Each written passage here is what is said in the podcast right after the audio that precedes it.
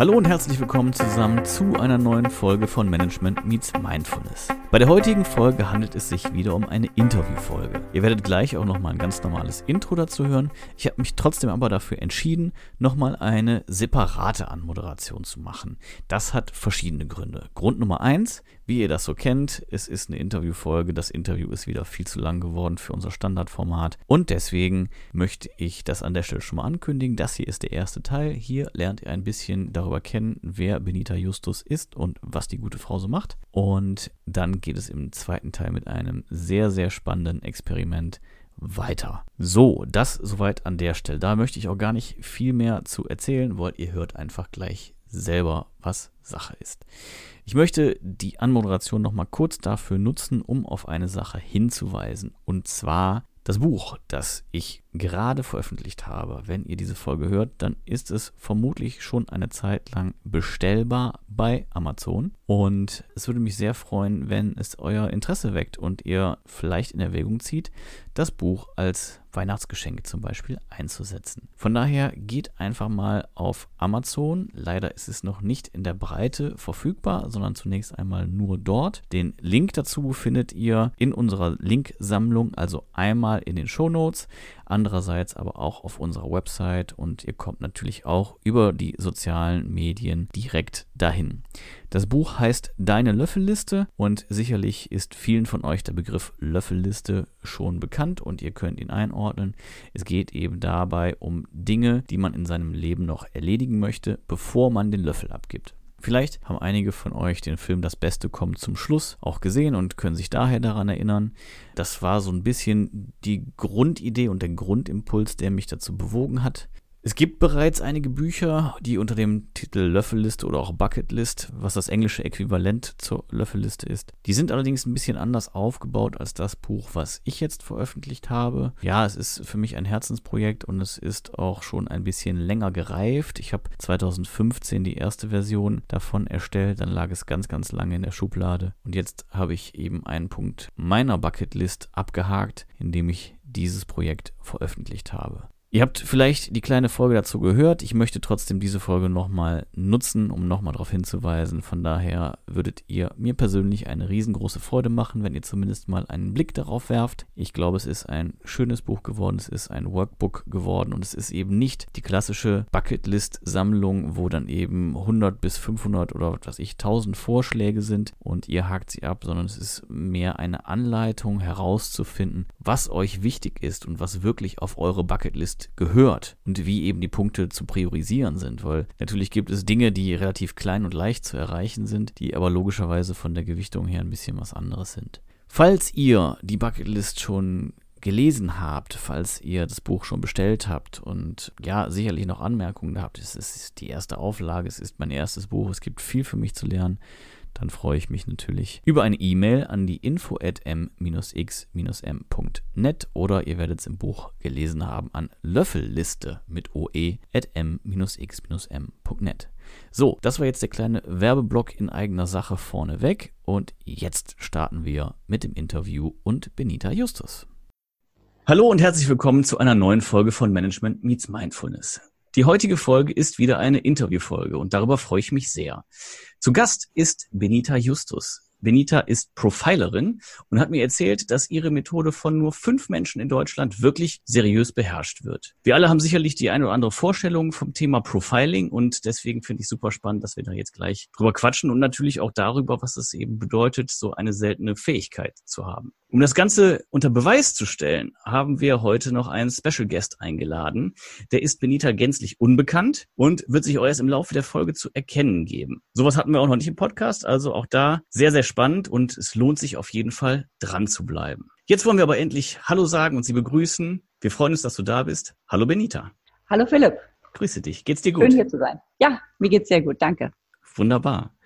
Ja, Profiling, Profilerin, was genau ist denn das? Also meine erste Assoziation war irgendwie Kriminologie und irgendwelche Fernsehserien, die mir dazu einfallen. Bist du auf Verbrechersuche? Nein, nein, das bin ich nicht. um einfacher auszudrücken, ich benutze eine Technik, die heißt die Head-Based-Methode, die eigentlich im ganz klaren Text Gesichtslesen bedeutet. Also ich gucke in die mhm. Gesichter der Menschen und sehe ihre Stärken und Schwächen und versuche den Menschen die Fragen zu beantworten, weshalb sie zu mir kommen. Ich arbeite für Firmen oder Privatleute. Okay. Ja, was wollen denn die Privatmenschen von dir so wissen? Eine unendliche Summe von Fragen. Wer bin ich? Äh, warum sehen die Menschen mich immer falsch? Äh, worin bin ich gut? Was soll ich jetzt machen? Welche Richtung soll ich eingehen, wie gehe ich mit Menschen besser um, warum verstehen die Menschen mich nie so, wie ich es eigentlich rüberbringen möchte. Also jegliche Art von Fragen, die einem so gesagt für sich selbst vielleicht auch interessant sein könnten. Okay, das klingt auf jeden Fall sehr interessant. Und dann guckst du denen ins Gesicht und weißt die Antwort. Ja, sofort paar, paar Sekunden brauche ich schon manchmal, um äh, die Vernetzung richtig zu setzen, aber äh, insofern weiß ich es sofort. Ich brauchte mit dem Menschen auch gar nicht zu sprechen, ja. um die Fragen, so gesagt, dann direkt zu beantworten, sondern ich muss das Gesicht sehen, ob ich über ein Foto arbeite. Ein gut gestelltes Foto, also ein Foto von vorne und von der Seite sind die besten Fotos, mit denen ich arbeite. Ja. Aber die Fragen kann ich sofort beantworten. Da sind auch keine großartigen langen Vorgespräche oder irgendetwas nötig. Wahnsinn. Jetzt hast du mich ja gerade eben ganz kurz gesehen via Videochat und du hast auch mein Foto schon mal gesehen, zumindest eins von vorne. Was würdest du denn sagen? Bin ich eher ein introvertierter oder eher ein extrovertierter Typ? Ich würde sagen, introvertiert, extrovertiert kann ich jetzt nicht so. Jedenfalls möchtest du, äh, bist du sehr neugierig und sehr fürsorglich und deswegen wirst du dich wahrscheinlich nicht auf eine ganz große Bühne stellen und den großen Hampelmann machen, aber du möchtest schon gesehen werden und möchtest schon deine Arbeit, dass sie anerkannt wird. Das auf jeden Fall, ja. Okay, spannend. Und woran hast du das jetzt festgestellt? Die Nase ist in einem Vergleich zu dem ganzen Kopf relativ lang und sie neigt nach oben und sie ist sehr, sehr lang nach vorne gerichtet. Das heißt also, okay. du bist ein Mensch, der sehr, sehr neugierig ist und möchtest, so gesagt, auch gesehen werden für gute Arbeit. Das ist das, was dir sehr, sehr wichtig ist. Also die Nase, die Oberstirn, die nach vorne geht. Du möchtest hohe Ansprüche, hohe äh, Leistung bringen und äh, bist sehr interessiert, viele neue Themen anzureißen kann ich mich durchaus äh, ein Stück drin wiederfinden. Ich bin nur ein bisschen überrascht, dass du meine Nase als lang empfindest. Das hatte ich eigentlich bislang eher, eher anders gesehen. eigentlich eher eine kurze Nase, würde ich jetzt sagen. Oder ist auch das, was mir so gespiegelt wurde. Äh, nichtsdestotrotz, in dem anderen kann ich mich durchaus äh, wiederfinden. Bin, bin mal gespannt. Das können wir natürlich auch nachher nochmal durch, durch den Gast, der mich durchaus ein bisschen kennt, nochmal verifizieren oder falsifizieren lassen. Aber äh, schon, schon heftig. Klar, jeder hat natürlich irgendwie einen Eindruck von einem Menschen, wenn er ihm ins Gesicht schaut. Aber dass du so viel liest, ist natürlich, äh, ja, für Mitmenschen vielleicht auch ein bisschen schwierig, oder? Dann haben sie doch direkt das Gefühl, dass du nicht nur vor die Stirn, sondern tatsächlich dahinter guckst. ja, das ist genau das Thema, dass man natürlich sehr, sehr schnell gucken kann. Ich habe den großen Vorteil, um in meiner Sprache zu bleiben, sehr, sehr markante äh, Jochbeine zu haben. Somit kann ich es auch ein Glück auch ausschalten. Das heißt also, ich kann mich mit jemandem sehr, sehr lange unterhalten und nicht ein einziges Mal gucken. Nur wenn mir etwas auffällt, dann gucke ich natürlich und sage, äh, warum redet er so oder so? Dann schaue ich mir das an und dann kommt genau das, weshalb ich eigentlich auch im Großen und Ganzen arbeite. Dann kommt die Toleranz. Jeder Mensch mhm. erkennt einen, also hat ein Gespür für jemanden anderes. Mhm. Und ob er ihn mag oder nicht mag, sympathisch oder unsympathisch findet, ist ja nicht erklärbar in dem Moment, wenn man mhm. ihn gerade trifft, sondern es ist einfach ein Gefühl. Ich würde niemals das Gefühl in Frage stellen sondern ich bin nur da, um zu beantworten, warum das Gefühl da ist. Das heißt, es ist kein Schwarz-Weiß-Denken, sondern ich möchte die Toleranz und die Grauschichtigkeit erklären. Mhm. Dass man sagt, zum Beispiel jemand, der sehr geizig ist, ist einem vielleicht unsympathisch, das hat man im Bauch gefühlt und sagte, oh, der ist mir unsympathisch, vielleicht weil er wahnsinnig geizig ist, ich weiß es nicht zum Beispiel nun mal. Mhm. Aber ich erkläre, es ist auf der einen Seite, ja, er ist geizig, aber auf der anderen Seite hat er das, das und das und das als Vorteil. Und man sollte nicht immer alles gleich ins Negative, sondern die Grauschichtigkeit setzen. Hm. Okay, spannend. Fallen mir direkt jetzt zwei Dinge zu ein.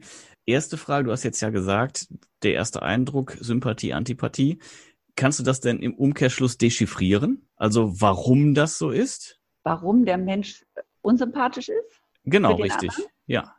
Ja, also ich gucke mir den einen an und ich gucke mir den anderen an und weiß natürlich, dass jemand, der sehr hohe Moral und Ethik hat und sehr hohe Ansprüche hat anderen Menschen gegenüber, äh, selbstverständlich härter dann ist zu sagen, oh, die mag ich nicht. Mhm. Oder der bringt nichts Gutes oder der hat irgendetwas an sich, das kann ich nicht äh, ertragen. Und dann gucke ich mir den anderen an und so, was könnte es sein? Und wenn der mhm strategisch und sehr manipulierend ist. Das spürt der Mensch meistens, wenn man ein gutes Bauchgefühl hat, auf jeden Fall. Mhm. Und ähm, damit ist es, äh, so gesagt, für mich eine Erklärung dahinter, dass ich einfach den Menschen versuche zu erklären, ja, Er ist vielleicht äh, strategisch und hat nicht so hohe Ansprüche, aber er ist vielleicht wahnsinnig liebenswert oder herzlich oder humorvoll oder was auch immer dahinter steckt. Und mhm. man sollte nicht gleich immer alles sagen, schwarz-weiß. Man sollte eigentlich die Ruhe. Und ich bin ein starker Verfechter zu sagen, wenn ich etwas weiß, wenn ich etwas verstehe, dann werde ich großzügiger im Denken. Und wenn ich etwas nicht verstehe, dann wird man eher eng im Denken und sagt, oh,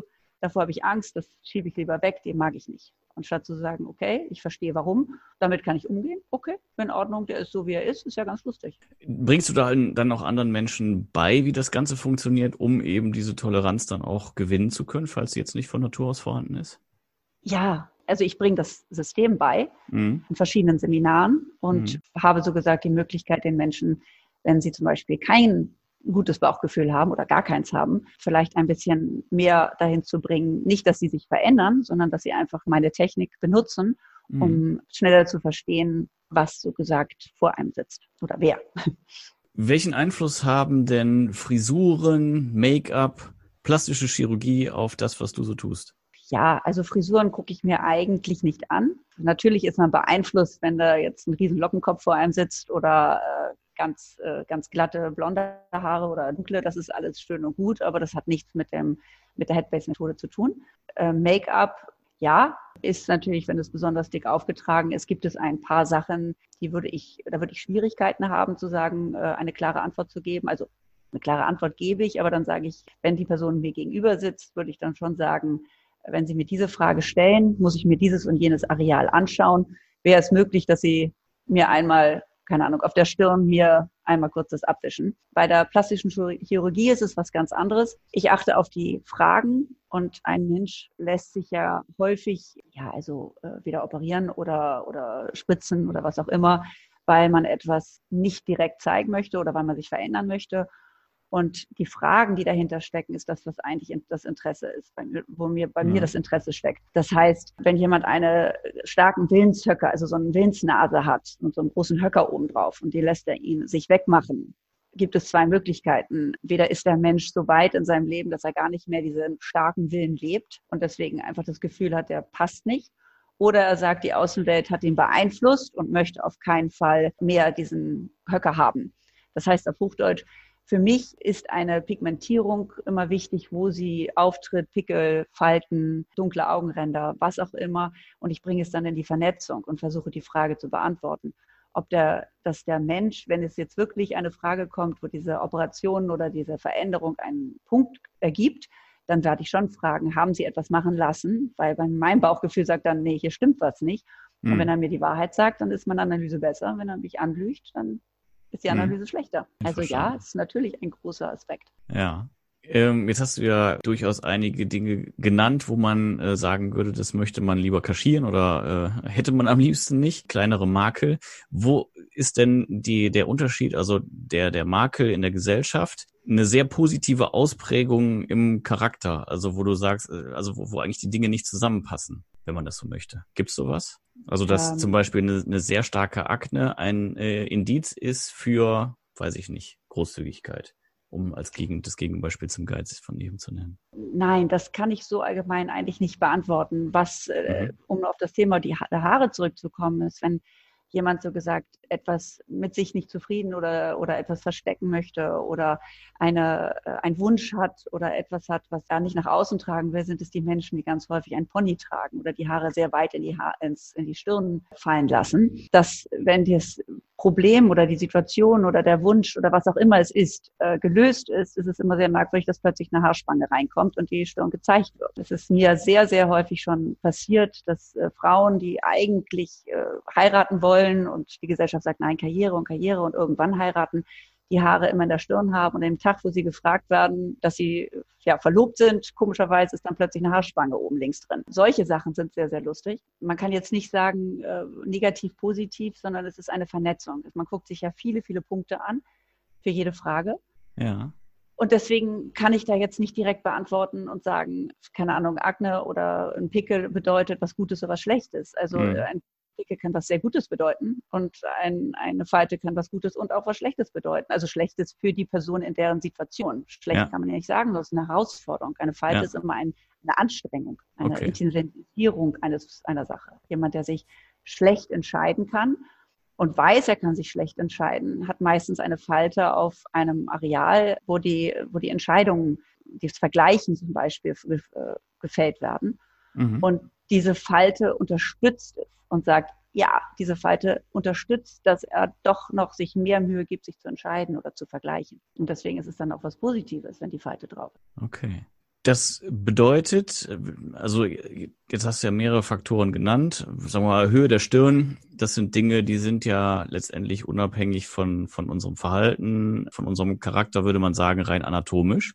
So eine Falte, die kann ja durchaus dann halt auch lebenswandelbedingt sein. Klar, irgendwie eine größere Beule oder sonst was vielleicht auch aber du berücksichtigst damit Faktoren, die, sagen wir mal, naturgegeben sind und welche, die halt dann im Laufe der Zeit dazugekommen sind. Weil wenn du sagst, Thema Entscheidung, Falte an bestimmter Stelle, könnte man ja jetzt zumindest reininterpretieren.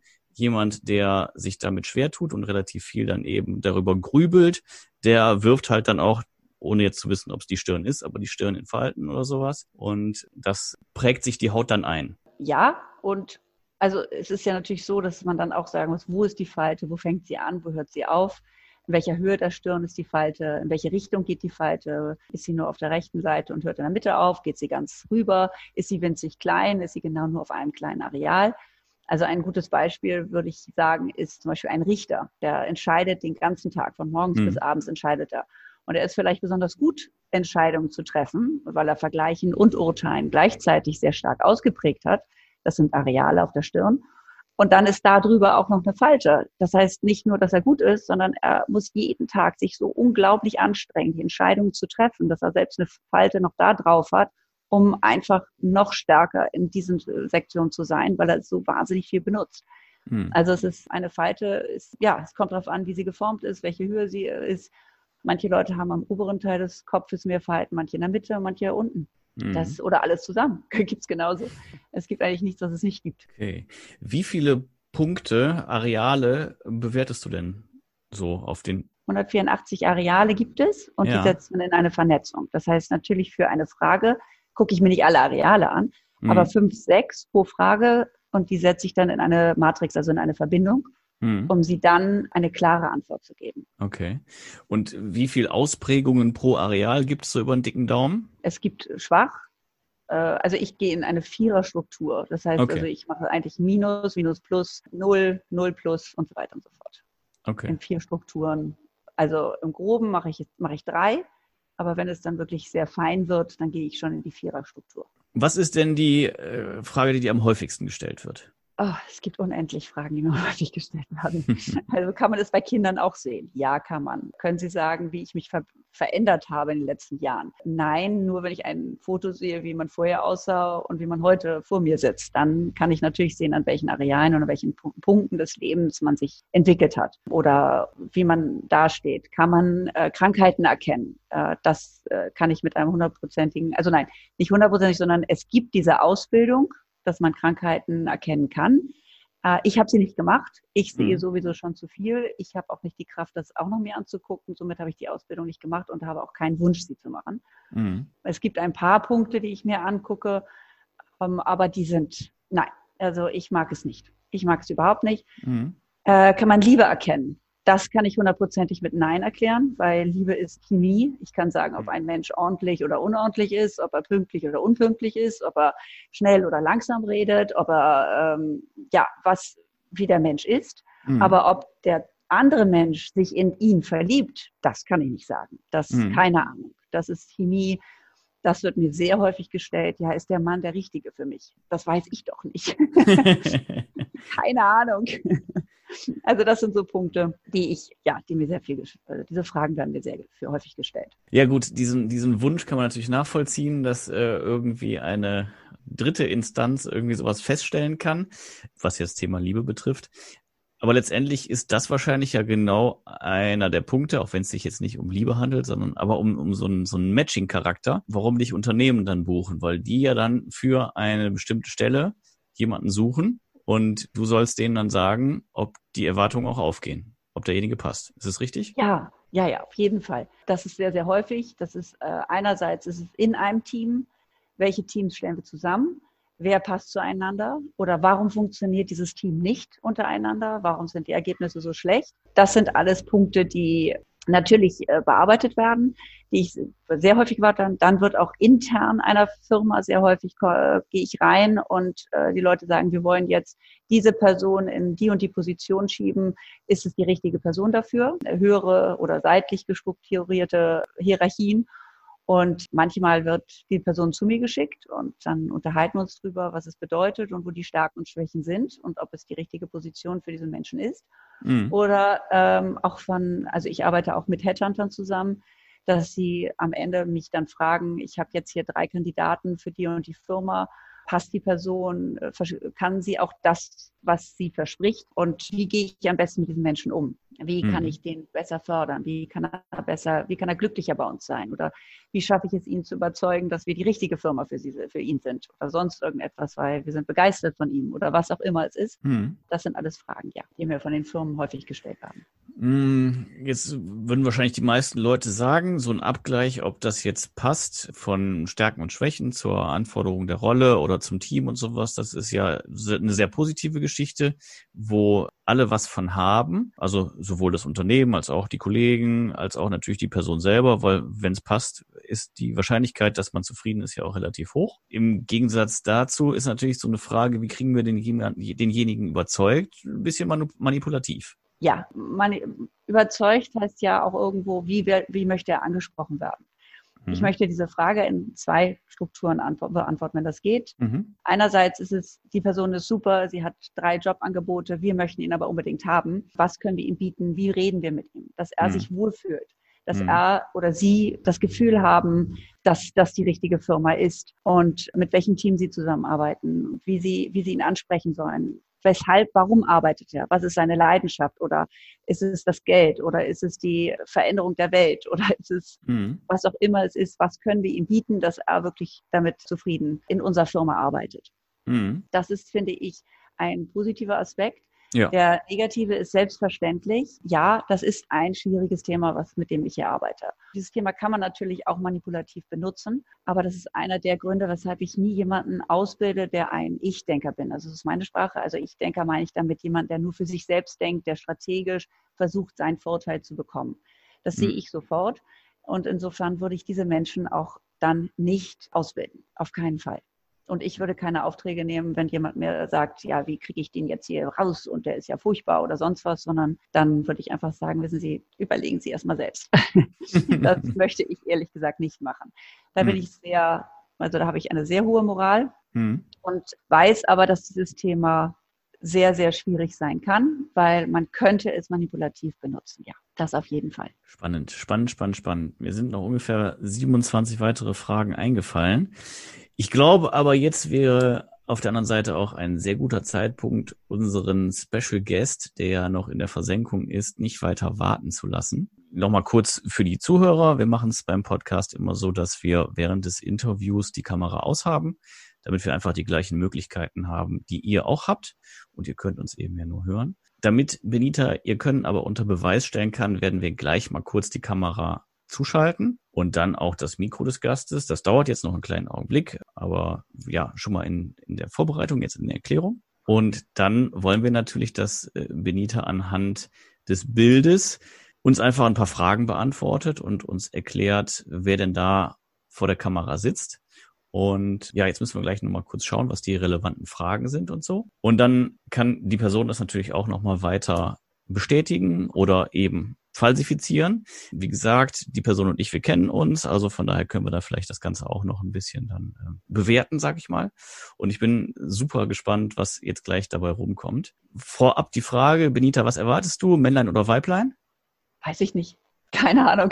Keine Ahnung? Okay, Keine sehr Ahnung. gut. sehr gut, sehr gut, sehr gut.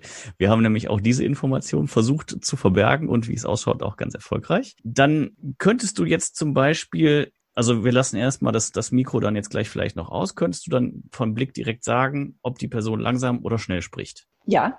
Okay, dann wäre das schon mal eine Frage, die ich jetzt einfach mal an der Stelle stellen wollen würde und dann hören wir uns das nachher dann auch direkt mal an. Dazu würde mich persönlich interessieren, könntest du beantworten, wie eine Firma beschaffen sein muss, sodass diese Person da sich wohlfühlt und da aufgeht arbeitsmäßig. Ja. Okay, dann wäre das meine zweite Frage.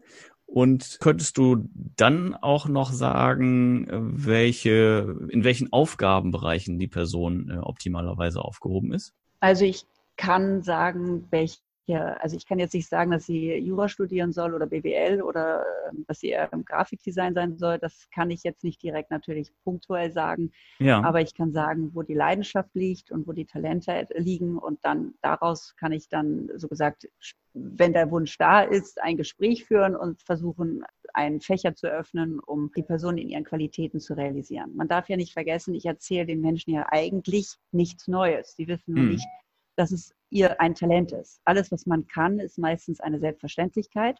Mhm. Und das ist meistens ein Fehler, weil äh, es ist eigentlich keine Selbstverständlichkeit. Es ist eigentlich das Talent dieses Menschen. Und man soll es ja einfach, ich stelle ja, ich setze ja nur einen Spiegel vor den Menschen. Es ist ja nichts mhm. Neues. Ich erzähle nicht jemandem, er muss Klavier spielen und er hat noch nie eine Note gespielt, weil ich der Überzeugung bin. Das stimmt nicht. Das, der Mensch erkennt sich selbst wieder wenn mhm. ich mit ihm rede. Aber ich fokussiere den Menschen dorthin zu sehen, da sind seine Qualitäten, da sind die Stärken. In die Richtung sollte man gehen, was auch immer das heißt. Ich bin kein mhm. Hellseher und sage, oh, das wird jetzt der beste Grafikdesigner, sondern einfach, vielleicht ist er kreativ und hat wahnsinnig viel Grauschichtigkeiten und kann die Themen sehr, sehr schnell erkennen und ist das vielleicht äh, ein, ein Mensch, der kreativer arbeiten sollte, anstatt nur technisch oder mathematisch oder was auch immer. Es gibt so viele Facetten. Es gibt ja nicht eine einzige Person, die wie eine andere ist. Mhm. Insofern kann man das überhaupt nicht festlegen, dass ich jetzt sage, das muss er machen. Das kann ich. Ich kann nur die Qualitäten sagen. Okay. Wollen wir dann die Reihenfolge so festhalten? Also erstmal Sprechgeschwindigkeit, zweitens dann eben die, das, das, das ideale Unternehmen und das dritte dann eben die, äh, die Qualitäten. Passt das so für dich? Ja, können wir Sprechgeschwindigkeit noch dahin setzen, vielleicht sie etwas verfeinern. Da würde ich lieber mehr beantworten über, wie kommuniziert die Person und wann kommuniziert die Person. Und dann in welchen Situationen kommuniziert sie schnell oder langsam. Weil das ist, eine, das ist ein Unterschied, eine zu sagen Sprechgeschwindigkeit. Ich weiß ja nicht, wer es ist, mhm. aber es gibt so viele verschiedene Arten der Kommunikation, dass mhm. ich jetzt ungern sagen würde, der kommuniziert jetzt immer schnell. Das kann sein, kann nicht sein. Ich weiß es ja nicht. Aber ja. es gibt viel mehr Grauschichtigkeiten in der Kommunikation. Da würde ich lieber etwas genauer antworten dürfen. Das darfst du, auf jeden Fall. Das heißt, wir machen die, gleich die Kamera an, wir lassen sie dann auch an. Äh, du hast gesagt, du, du bist sehr, sehr schnell. Das heißt, dein, deine erste Antwort erwarten wir dann aber auch schnell. Einverstanden? Ja, ja, kein Problem. Sehr gut. Ist es fairer, wenn du die Kamera auch anmachst, sodass die Person dich auch sehen kann? Mir ist es total in Ordnung, wie auch immer. Wie die Person sich wohl erfüllt. Herzlich gern. Ich habe nichts damit zu tun. Außerdem muss sie auch ein gutes Bauchgefühl oder er ein gutes Bauchgefühl haben. Okay. Tja, Weiß ich jetzt nicht, wie ich es aufklären soll. Wir machen es einfach mal so. Ich würde dich bitten, du machst die Kamera zuerst an, Benita. Okay, Moment. Da. Sieht gut aus. Jetzt. Es tut ja. sich was. Wunderbar, ja. da bist du. Ich lasse meine jetzt erstmal erst aus, weil ich bin uninteressant an der Stelle. Und jetzt, kleiner Trommelwirbel. Sind wir mal sehr gespannt. Wer ist denn unser Gast? Lieber Gast, mach doch bitte erstmal nur die Kamera an und dann später auch das Mikro. Das war der erste Teil des Interviews mit Benita Justus. Sicherlich fragt ihr euch, funktioniert so etwas denn? Kann man einen Menschen wirklich anhand seiner Gesichtszüge beurteilen? Und wie kann das Ganze vonstatten gehen? Wie kann das funktionieren? Und wie präzise ist das eigentlich? Ihr habt es ja gehört, wir haben einen Special Guest in der Folge und verraten natürlich auch jetzt noch nicht, wer es ist. Und dann werden wir das Konzept einfach mal überprüfen und anhand eines konkreten Falles feststellen, ob da was dran ist, ob man so etwas wirklich sagen kann und ob es wirklich einen Zusammenhang gibt zwischen dem Aufbau eines Gesichts und dem Wesen. Spiegelt das Gesicht das Wesen eines Menschen wider? Es würde ja durchaus Sinn ergeben, warum eben der erste Eindruck, der ja meist ein optischer ist, uns schon zeigt, ob wir auf einem guten Weg sind oder nicht. Und die Vorteile liegen durchaus auf der Hand, vor allen Dingen auch fürs Business. Deswegen hoffen wir, es hat euch bis hierhin gefallen. Egal wie eure Meinung ist, wir freuen uns darüber, wenn ihr sie uns mitteilt und zwar über die info at m-x-m.net. Vergesst auf keinen Fall den Podcast zu abonnieren, denn ansonsten verpasst ihr den Test. Wir testen Benita Justus in der nächsten Folge. Schaut gerne auch vorbei in den sozialen Netzwerken bei Instagram und auch bei Facebook. Und wenn ihr mögt, dann hinterlasst gerne eine Rezension. An dieser Stelle möchte ich mich ganz, ganz herzlich bedanken bei den letzten Rezensenten, die nicht nur eine Sternebewertung, sondern tatsächlich auch noch ein paar nette und wertschätzende Worte über den Podcast verloren haben. Das freut mich extrem, das schätze ich sehr. Und ja, fühlt euch gerne ermutigt und ermuntert, Gleiches zu tun wenn ihr Lust habt. Ansonsten freuen wir uns wie immer, wenn ihr Wünsche und Anregungen habt. Wie gesagt, lasst sie uns gerne wissen, lasst uns gerne daran teilhaben und dann versuchen wir das in den nächsten Folgen zu berücksichtigen. Das war's für heute. Mein Name ist Philipp und das war Management Meets Mindfulness. Bis bald und auf Wiederhören.